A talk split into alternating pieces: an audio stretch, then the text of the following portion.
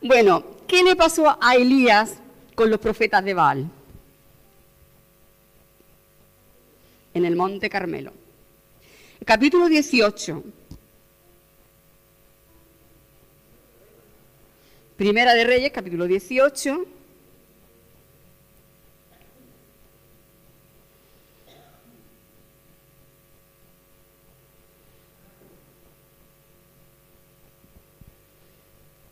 Mira, en el capítulo 18, la historia creo que la sabemos, los profetas de Baal, Elías convoca a los profetas de Baal, os acordáis, ¿no? Y los profetas de Baal empiezan a invocar a sus dioses, no le hacen caso, gritan más fuerte, quizás está dormido, venga, y los profetas de Baal no conseguían nada. Y el profeta Elías, incluso a ese sacrificio, le hace una zanja alrededor, la llena de agua, vale, Estáis más o menos, ¿no? Ubicados.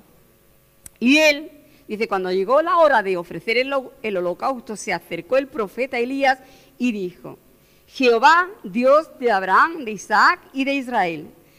Dice, sea hoy manifiesto que tú eres Dios en Israel y que yo soy tu siervo y que por mandato tuyo yo he hecho todas estas cosas. O sea, ora dice, que sea manifiesto hoy de que tú eres el Dios, el único Dios, que yo soy tu siervo y que por mandato tuyo hago estas cosas, que no lo estoy haciendo por mi cuenta, que es Dios el que está detrás de todo esto. Uno tiene una experiencia así, y más cuando ve que cae un fuego del cielo, que consume el holocausto, que consume incluso todo el agua que estaba alrededor, apoteósico, ¿no? Uno dice, yo tengo una experiencia así, y eso ya me sirve para toda mi vida. ¿A que sí? Yo tengo una experiencia así y ya. Bueno, ¿sabéis dónde estaba el profeta Elías al día siguiente?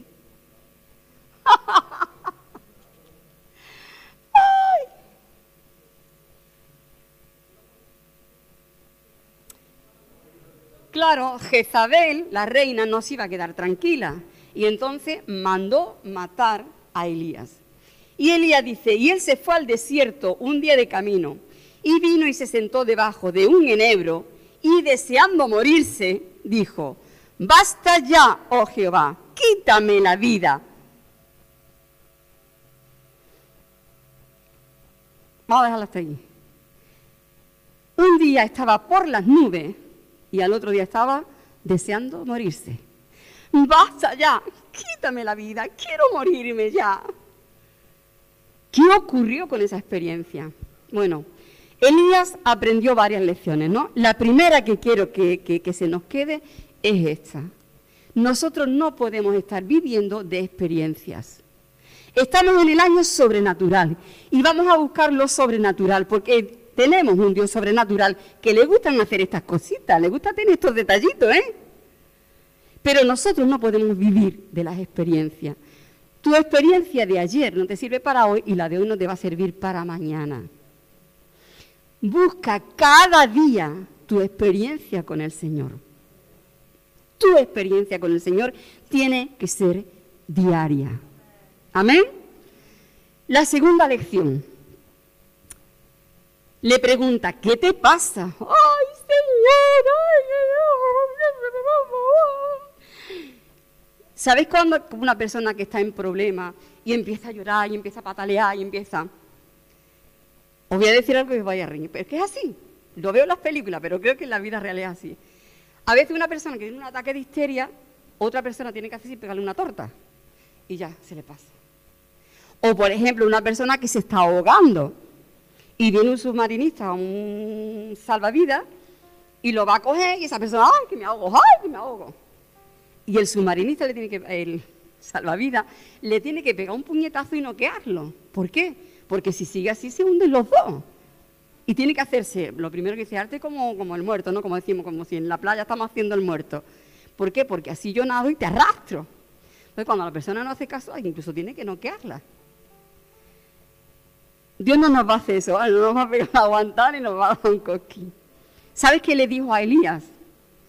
Descansa Sí, a veces lo merecemos, a veces lo merecemos, sí, pero es tan misericordioso. Y lo que le dio fue descansa, dilo más fuerte. Y come. Porque largo camino te resta. Cuando nosotros tenemos un problema grande, grande, grande, grande, o que a nosotros nos parece grande, grande, grande, nos ponemos nerviosos, empezamos a darle vuelta a la cabeza, no tenemos ganas de comer, no paramos, empezamos a buscar soluciones, empezamos y llegamos a una carga, a un agotamiento que ya no podemos más. Y lo primero que el Señor tiene que decirnos es descansa. Porque ¿sabes qué? Porque ni siquiera escuchamos al Señor. Y es cierto, porque ni siquiera podemos leer la Biblia. Y el Señor tiene que decir, quieto, quieto, parado, descansa. No nos pega una torta, pero nos debería pegar una tortita. Pero nos dice, descansa, duerme, duerme, porque a veces hasta insomnio tenemos. Duerme, porque tu cuerpo se tiene que reponer, que aquí no se acaba todo, que tú no te vas a morir, que largo camino te resta. Entonces, descansa y come, fortalécete. ¿Qué ocurre? Nosotros tenemos que mirar las cosas como Dios las ve. Delante de un problema, nosotros nos hundimos y nos metemos más todavía en el problema. Dando tantas vueltas, habéis visto como las arenas movedizas, que dice que cuando cae, cuanto más te mueve, más ligero te hunde. Pues así nos pasa a nosotros cuando tenemos un problema. Nos hundimos. Pero seguimos pataleando y vemos que nos hundimos, pero pataleamos más. Y Señor tiene que decir, descansa y come. No puedo. Descansa y come. Pero come de la palabra. Escucha la voz de Dios. Escucha lo que Dios tiene que decirte en medio de esa circunstancia y en medio de ese problema, ¿vale? Así que descansa y come. Y después, Señor me pregunta, bueno, ya has comido, has descansado, vale. ¿Qué es lo que te pasa? A veces el Señor nos tiene que preguntar, ¿qué es lo que quiere? ¿No os dais cuenta que Jesús siempre le preguntaba a todo el mundo, ¿qué es lo que quiere que yo te haga? A un ciego, ¿Qué es lo que quieres que yo te haga? Señor, pero tú no estás viendo que está ciego. A un paralítico, ¿qué quieres que te haga, Señor? Pero no estás viendo que está paralítico. Lo ve cualquiera. Pero el Señor pregunta. ¿Y sabes por qué? Porque quiere que tú mismo, porque Él lo sabe, pero que tú mismo declares con tu boca cuál es el verdadero problema. Que a veces estamos divagando y para acá y para allá y no para. Bueno, tranquilo, relájate, siéntate, ¿no? Como con los niños cuando están, siéntate, venga, dime, ¿qué es lo que te pasa? Pegando gritos y deseando no sé qué, no me entero. Cuéntame qué te pasa. Es que me quieres matar, mátame tú, porque me va a matar Isabel, mátame tú. Chiquillo, tranquilo, ¿qué te pasa? Señor, que no queda nadie, ningún profeta en Israel, nadie. Solamente estoy yo, yo solito en todo Israel que crea en ti. Y el Señor, lo primero que tuvo que hacer es hacerle entender cuál era la realidad. Porque cuando nosotros estamos de esa manera, empezamos a ver problemas, estoy solo, nadie me quiere, todo el mundo está en contra mía, todo el mundo está en contra mía. Y si hay marcianos por ahí también están en contra mía. Todo el mundo está en contra mía. Estoy yo solita. Y el Señor le tuvo que decir, no digas que estás solo. Dice, hay siete mil hombres que no han doblado sus rodillas ante Baal y que no se han inclinado a besarle. No me digas que estás solo. Señor quiere que veamos la realidad y el Señor nos muestra la realidad. Tú no estás solo, no estás sola en ese problema. Tienes una iglesia, tienes hermanos que están orando, aún ahora con lo que estábamos hablando, ¿no? De la iglesia perseguida. Imagínate a un hermano, un creyente que está en un calabozo metido en una prisión de esa, porque pertenece a esos países que, que, que están perseguidos. Y él puede estar ahí y llorando y diciendo que estoy solo, no hay ni un cristiano, no tengo a nadie. Y fíjate, hoy aquí, habemos, no sé cuántos somos aquí, y estamos orando por él. Quizá por alguien que ni siquiera lo conozcamos. El Señor te dice, tú no estás sola en ese problema, no estás solo en el problema. Tienes muchos creyentes. Y si el que está al lado tuya no se entera, yo voy a poner la carga en alguien en alguien para que interceda por ti. Y tú no estás solo, porque hay una iglesia muy grande alrededor de todo el mundo, a quien yo voy a llamar, voy a despertar para orar, para interceder, para que tú salgas de ese problema, para que salgas de esa cárcel, para que salgas del lodo cenagoso, para que tú salgas de ahí donde estás metido. Amén. Tercero, porque se nos va el tiempo. Tercero, tercera cosa que aprendió Señor le dijo, largo camino te espera, ya estás fortalecido, estás fuerte, pues ahora mismo te vas a ir. ¿Qué hay? Que tenemos un rey que es un malvado. Ve ahora mismo y busca, no me acordará el nombre, y con la gafa no lo veo. Busca a tal persona y úngelo como rey de Israel. A ver si lo puedes buscar. Está en el 19. Búscalo, búscalo y ponlo por rey sobre Israel. Úngelo como rey. Pero todavía estaba acá. Y Azael. Es que como estos nombres son tan como son, pues uno no se acuerda después. Azael. Búscalo y úngelo por rey. Uy, pero si está todavía, está la reina que es peor que el rey. Busca a Azael y úngelo por rey. ¿Qué pasa? Que aquí no se ha acabado todo que si hay alguien que está haciendo daño, que está haciendo mal, tú no te preocupes, que lo malo, lo malo, tiene solución y tiene un tiempo corto. hay un salmo en el que dice, no te impacientes a causa de los malignos, porque como hierba serán pronto cortados, y como la hierba verde se secarán. Aquí hay refranes que dicen, no hay mal que 100 años dure. Le queda poco tiempo, unge ya un rey, porque al que hay ahora, por no obedecerme, por no sujetarse a mí, que soy Dios de los ejércitos, ese va a ser quitado de en medio. ¿Cuál es esa lección? A los males, remedio. A los problemas, soluciones. Dios siempre tiene la última palabra. Dios siempre tiene la solución. Y si alguien está haciendo daño, déjalo en las manos de Dios, Él se va a encargar. Y tú trata de hacer lo que Él te ha dicho.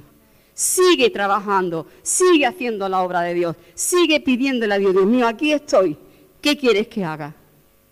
Él se fue, ungió al nuevo rey, cuando estaba todavía el otro, pero ungió al nuevo rey, pero además se buscó a Eliseo y úngelo como profeta detrás de ti parecería como diciendo, uy, ya el Señor se va a cargar a Elías y va a poner al otro porque Elías no sirve. No. Ponlo al lado tuya y que vaya aprendiendo ya lo que es un profeta de Dios.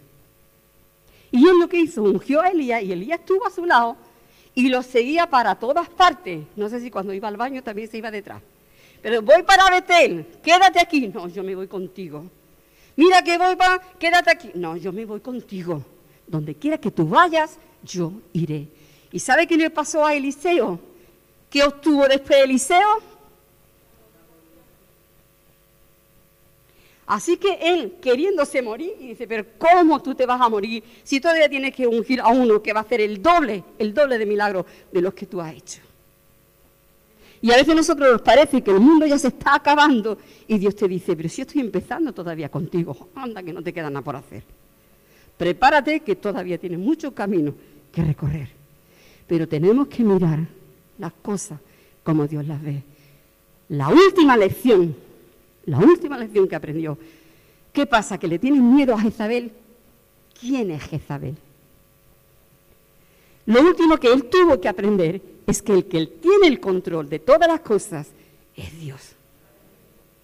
Él es el soberano el rey de reyes, el señor de señores y el que está por encima de todas las cosas.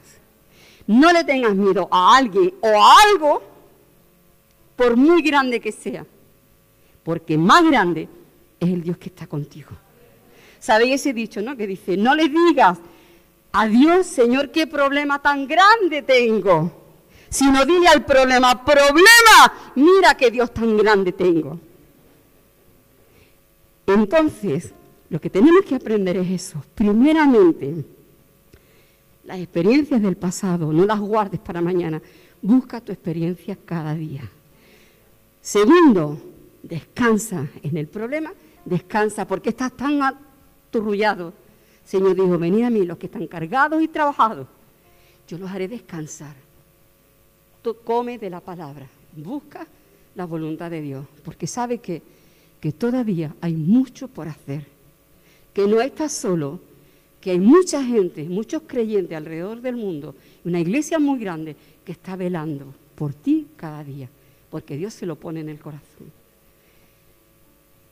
Que tenemos mucho trabajo por delante, mucho trabajo por delante, muchas vidas que hay que rescatar. Y que Dios está interesado en cada uno de nosotros para hacer una tarea. Dentro de todo el trabajo, cada uno tiene como en, en, en el muro, ¿no? Cada uno tiene su trocito que tiene que edificar. Así que no desees morirte, no desees decir, Señor, llévame ya, porque hay todavía mucho trabajo para ti. Y lo último que tienes que aprender, que por encima de todo, Dios sigue teniendo el control. Y para acabar podemos decir el, que, el texto que a Josefa le encanta. Todo lo puedo en Cristo que me fortalece. No hay problema mayor. Él es el más grande. Así que a poner la mirada en Dios y a mirar las cosas como Dios las ve. Amén.